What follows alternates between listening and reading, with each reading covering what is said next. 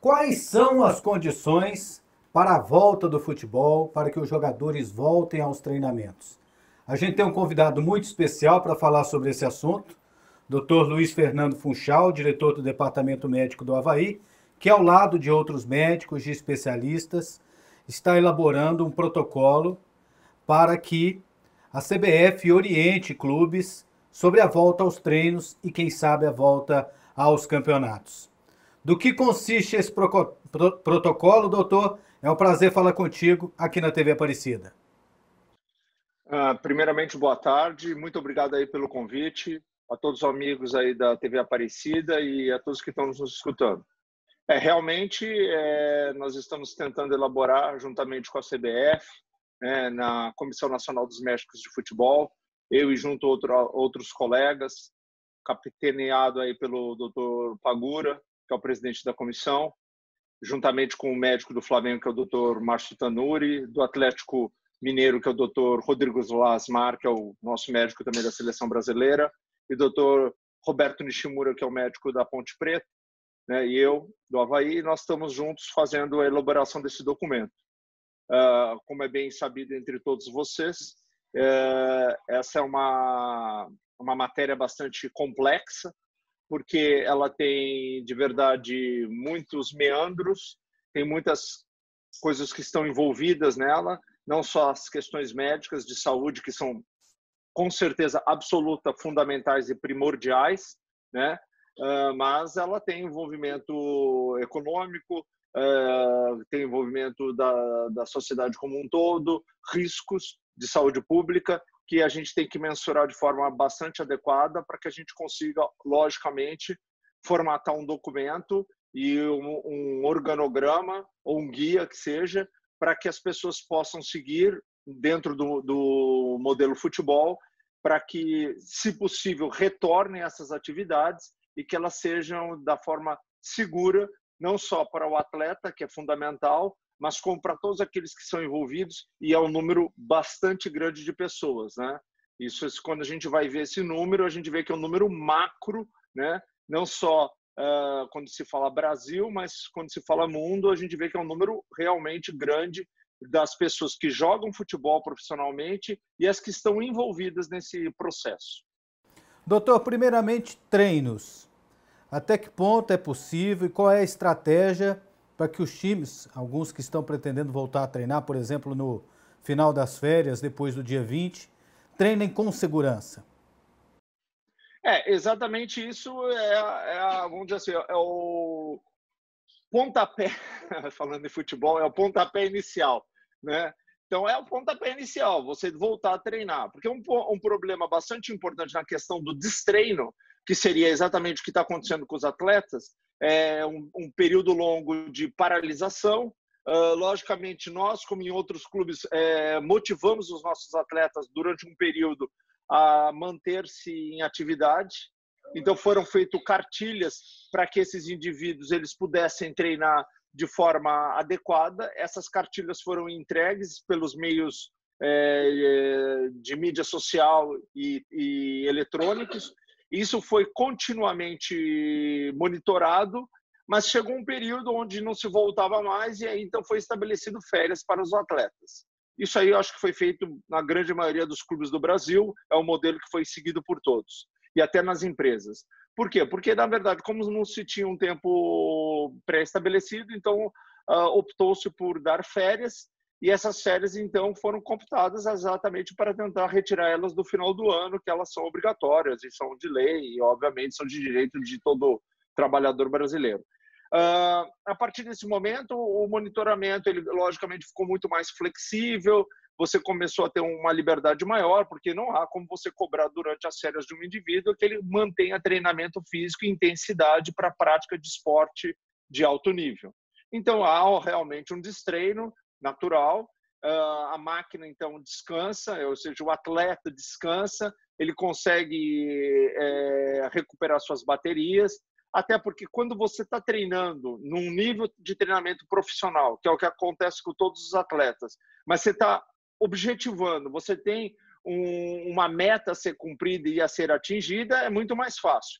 Quando você começa a treinar de forma uh, descontinuada, mas sem meta, não sabe quando retorna, quando isso realmente vai fazer diferença, aí você começa a ter um nível de treinamento que ele não consegue atingir aquilo que você quer, porque a falta de um objetivo final faz com que o treinamento sempre fique deixando a desejar, em vista que você precisa estipular dentro da, da lógico do cronograma da metodologia de treinamento um aumento, uma diminuição de carga para que você chegue até o final daquela meta prevista da melhor forma possível. Isso é uma estratégia, né, uma ciência, isso não é feito assim. Então, hoje, eu acho que o primordial no, no retorno é o período de treinamento.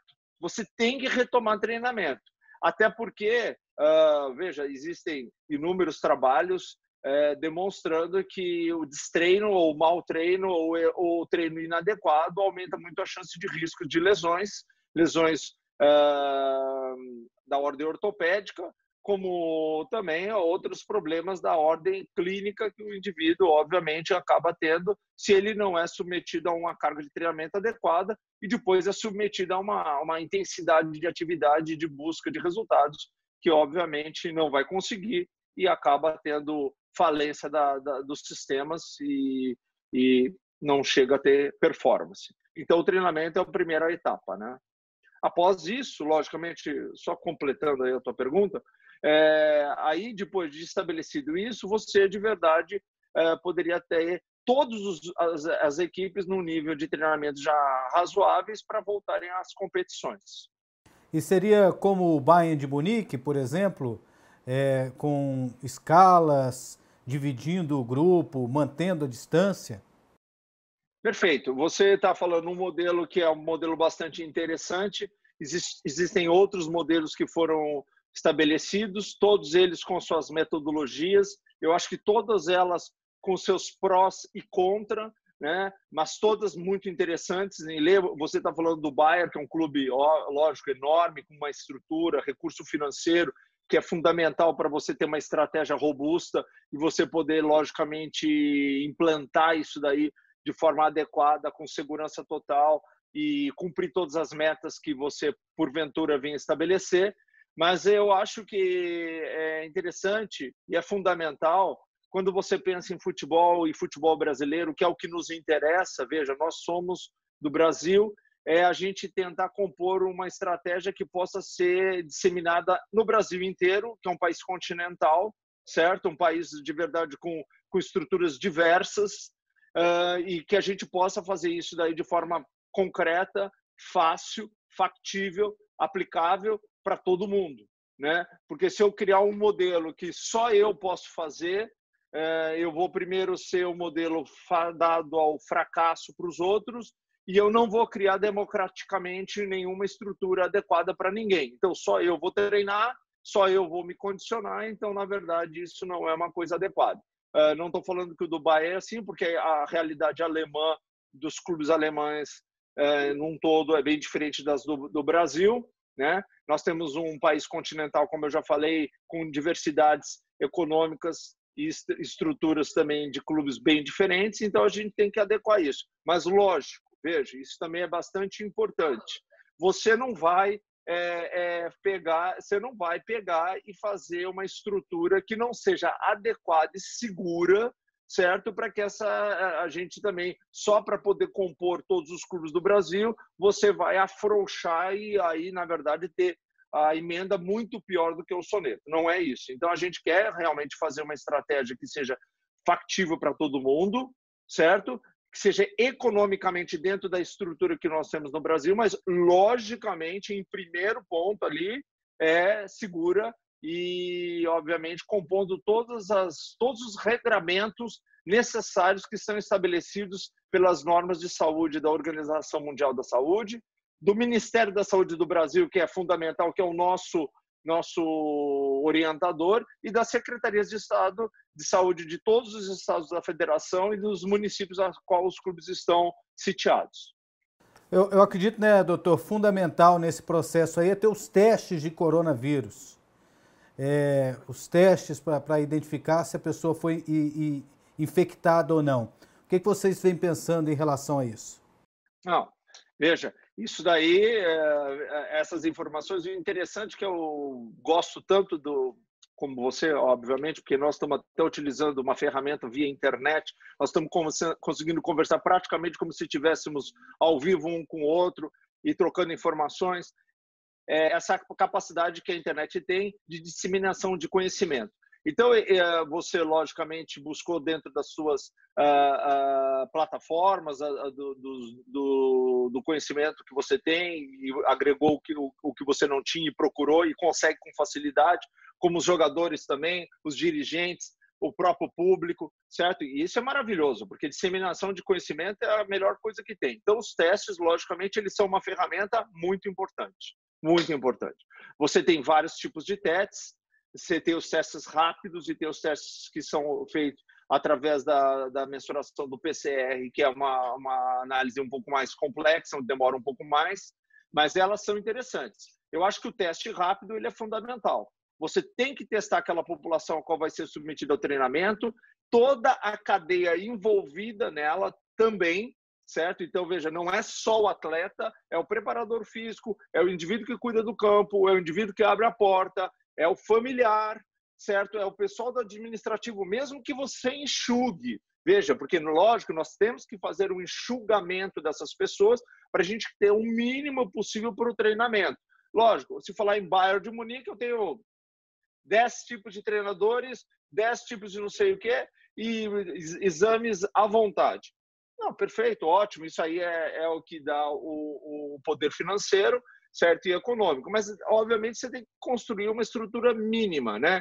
Então, um preparador físico dividido, você mesmo falou assim, você deu a sugestão e é uma sugestão que a gente tem, a gente vai sugerir realmente, né? Sugestão, veja, porque isso também acho que é bastante importante. Nós aqui da comissão médica do futebol, nós queremos fazer sugestões, lógico, dentro de todo um regramento, de um conceito científico correto, certo? Mas a gente quer fazer sugestões para que as pessoas possam aceitar.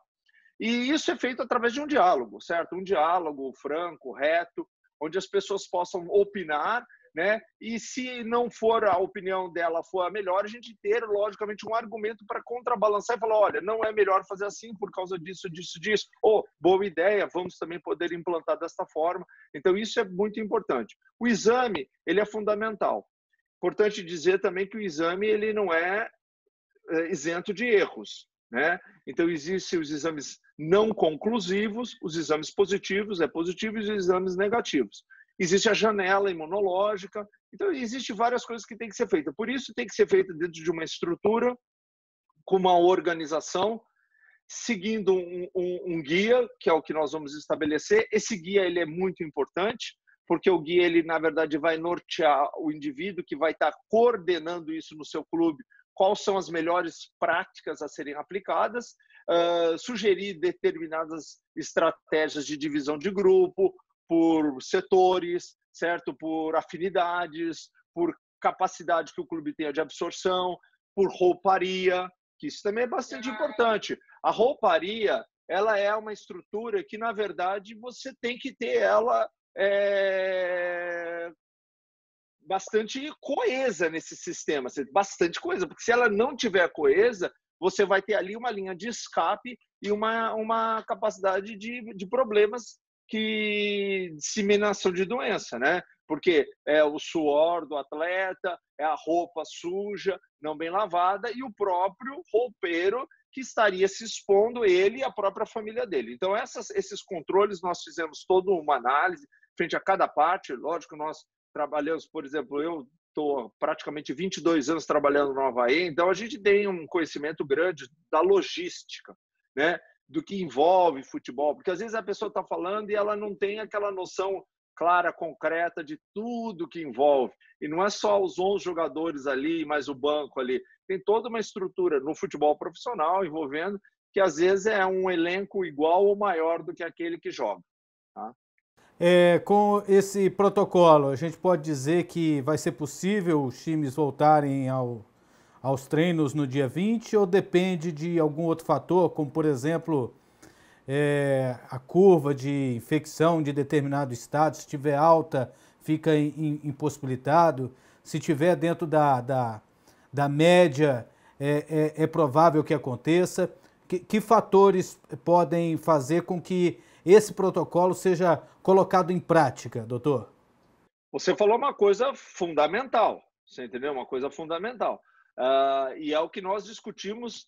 Veja, nós fizemos inúmeras discussões, todas por teleconferência, cada um pôs os seus pontos de vista, a gente colocava uma coisa, o outro vinha com a argumentação, a gente revia os nossos pontos de vista, voltamos às nossas opiniões, isso é fundamental.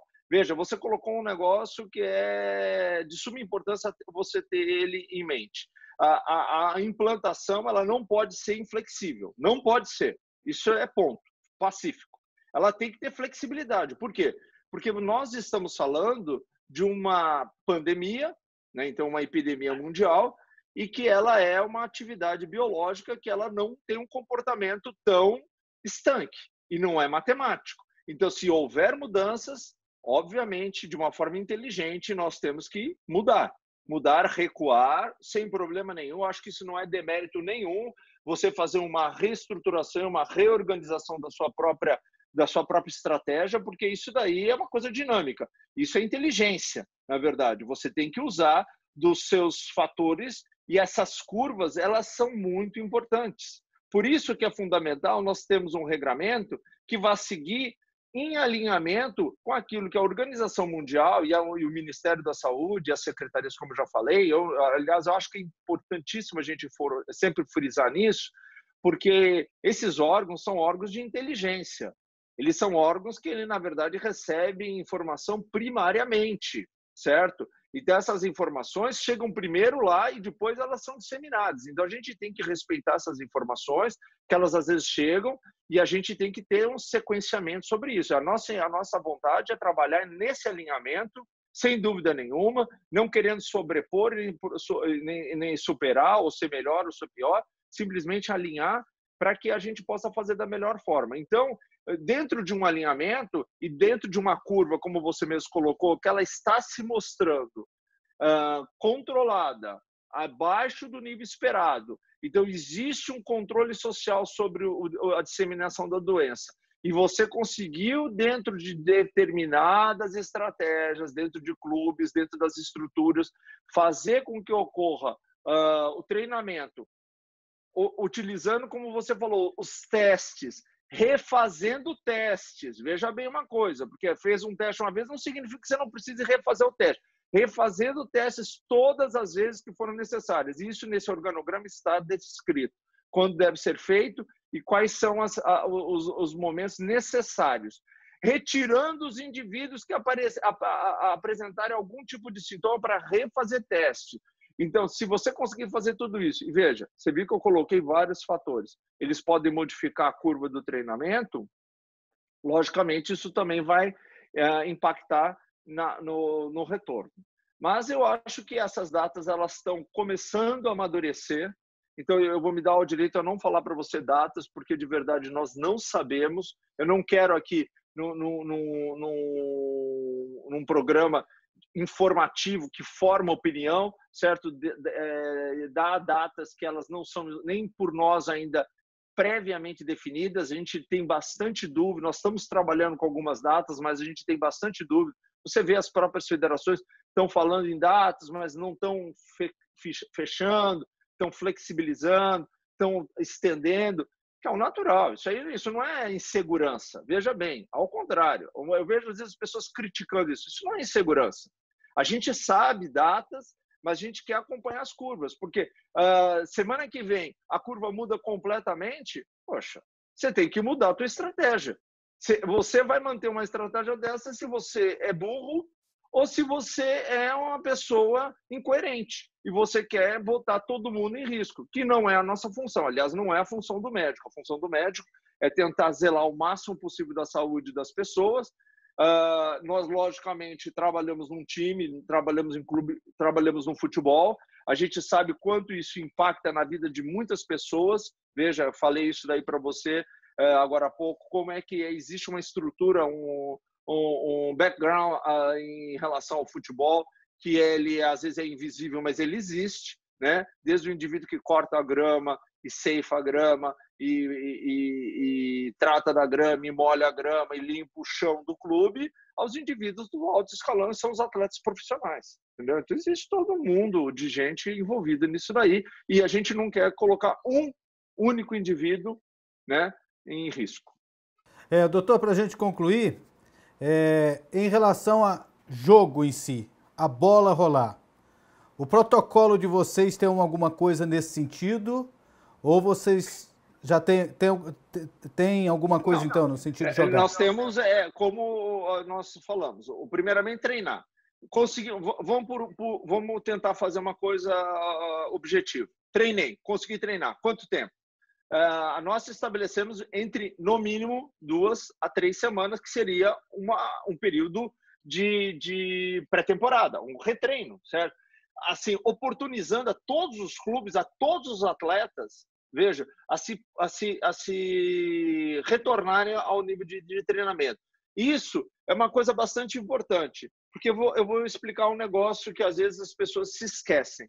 Qual é a grande diferença de um atleta hiper mega profissional, jogando no super mega clube, ganhando super salários e fazendo super metas. Capacidade física, lógico. Esse indivíduo, ele nasceu com uma capacidade física que, obviamente, quando ele põe em prática, ele mostra níveis de performance que as pessoas, às vezes, treinando muito, não conseguem. Esses são super atletas, nós temos vários, certo? Jogando na Europa, jogando em vários países, né? jogando aqui no Brasil, jogando em, em, grandes clubes no Brasil, certo? Esses indivíduos, na verdade, sofrem muito menos com o destreino, porque eles já têm inato uma capacidade física. Os indivíduos que são menos dotados a isso, certo? Mas que são atletas também, mas são de níveis diferentes, eles perdem mais facilmente. Poxa, é mais, eh, se você quer uma qualidade de treinamento e você quer uma qualidade de performance num campeonato, que é o que todos nós queremos. Nós queremos um campeonato brasileiro de alto nível, né? Acho que é, todos nós queremos. Então tem que dar tempo a esses indivíduos a voltar a seu condicionamento mínimo. Bom, se conseguimos isso, dê mais um. Esse dia, mais um, mais um, mais um. Então, se conseguiu, ótimo. Aí deve voltar às competições. Veja, o que, que seria o ideal? da mesma forma, retestar todo mundo. Então, nós vamos testar todo, todo o pessoal que vai assistir os jogos? Não, não tem condição. Economicamente, isso é, impraticável. Veja, é, olha, nem a economia mais robusta do mundo vai aguentar isso daí.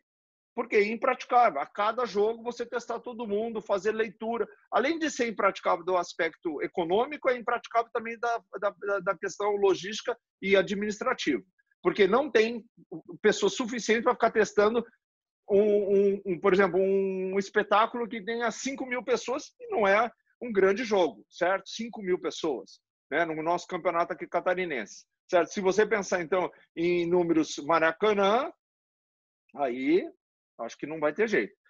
Então, as primeiras partidas devem ser feitas sem público, certo? Então aí a gente tem que ter esse bom senso de praticar as primeiras partidas sem público. Mas como você mesmo falou, e as curvas epidemiológicas que vão sendo apresentadas semanalmente, diariamente? Lógico, elas vão modificando, você vai tendo uma diminuição, você talvez possa fazer estratégias em solicitar aqui ao público, solicitar, veja bem, porque você não tem como obrigar isso daí. Que sejam pessoas que sejam uh, mais jovens, certo? Que tenham, não tenham comorbidades, certo? Que tenham saúde plena, perfeita, não venham gripados, certo? Não venham com nenhum tipo de risco para a sociedade e até de máscara, certo? Venham de máscara para diminuir também a disseminação. Então são medidas que você vai estabelecendo e que elas devem ser cumpridas, né? Elas devem ser é, aceitas por todos nós. Isso é uma coletividade.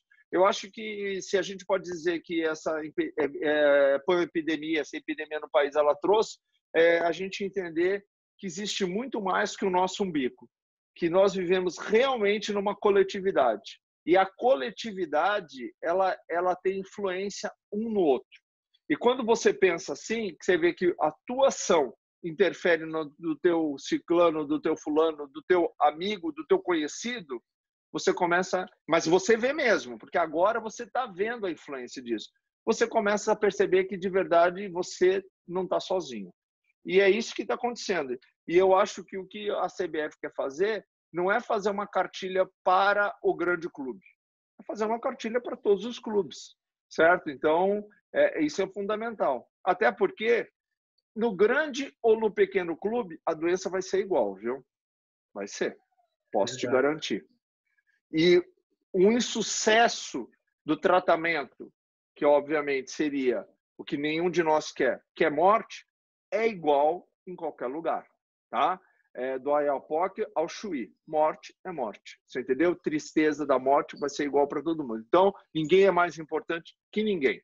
Então, eu acho que isso é super importante da gente colocar, certo? Então, uh, quero frisar novamente, uh, uh, aproveitando aqui o teu espaço, que a ideia fundamental é primeiro colocar aqui a segurança de todos, de todos, certo? E depois vir uh, gradualmente liberando atividade profissional, econômica, certo? E, obviamente, de lazer para todo mundo. Porque um fator também que leva à quarentena e esse confinamento, que é o que está acontecendo com você, que está acontecendo comigo, né? eu sou médico, é um pouco diferente, porque eu, eu realmente tenho que sair, porque eu tenho pacientes, tenho que atender. E hoje mesmo eu fiz consultório de manhã para as pessoas que precisam. Porque, veja, as outras doenças e os outros problemas não desapareceram. Isso é importante entender. Não desapareceram. Infelizmente, seria até bom, né? Se a gente só tivesse hoje o problema do Covid e o resto tivesse desaparecido, eu acho que seria até vantajoso. Mas não, não, não aconteceu isso. Então, a gente tem que continuar vivendo dentro de um segmento e de uma segurança. Mas isso aí a gente vai vamos tocar. Né? Eu acho que uh, todo mundo junto vai dar certo. Muito obrigado, doutor Luiz Fernando Funchal, pela entrevista e parabéns aí pelas palavras e sucesso aí nesse protocolo e como o senhor disse, né, que a saúde fique em primeiro lugar e que seja bom para todos os times do futebol brasileiro. Muito obrigado, parabéns a vocês também pela iniciativa com certeza absoluta vai ser bom para todos nós, certo? Vamos seguir as normas é, e torcer para que isso passe o mais rápido possível e que nosso país seja até exemplo nesse sentido, porque o Brasil é o país do futebol, então tem que ser exemplo no futebol em todos os segmentos. O futebol é uma ferramenta de mudança social, todos nós sabemos disso, certo? Então ela deve ser também uma ferramenta de mudanças de estratégias de saúde também tá certo? Então é nisso que nós nos, nos seguramos, é nisso que é o alicerce desse, dessa comissão, de fazer isso e de pegar, através da ferramenta futebol, transformá-la e mostrar, porque o, o, jogador de futebol, a, a prática de futebol, para o Brasil, o futebol não é esporte, é religião, então ela transformar, na verdade, a sociedade, aproveitar esse esse grande holofote que é o futebol para mostrar que a gente pode fazer alguma coisa e modificar isso daí. Tá? Então, eu te agradeço imensamente. Eu acho que todos os espaços que existem, eles são importantes para a gente utilizar, para a gente disseminar essa, essa noção e essa mensagem, tá certo? Muito obrigado. É isso aí, doutor. Depois eu mando o link aí da matéria fechada. Obrigado. Tá? Obrigado mesmo. Tá? É Vou aí. esperar. Valeu. Tudo bom de bom. para você. Tudo de bom. Tchau, tchau.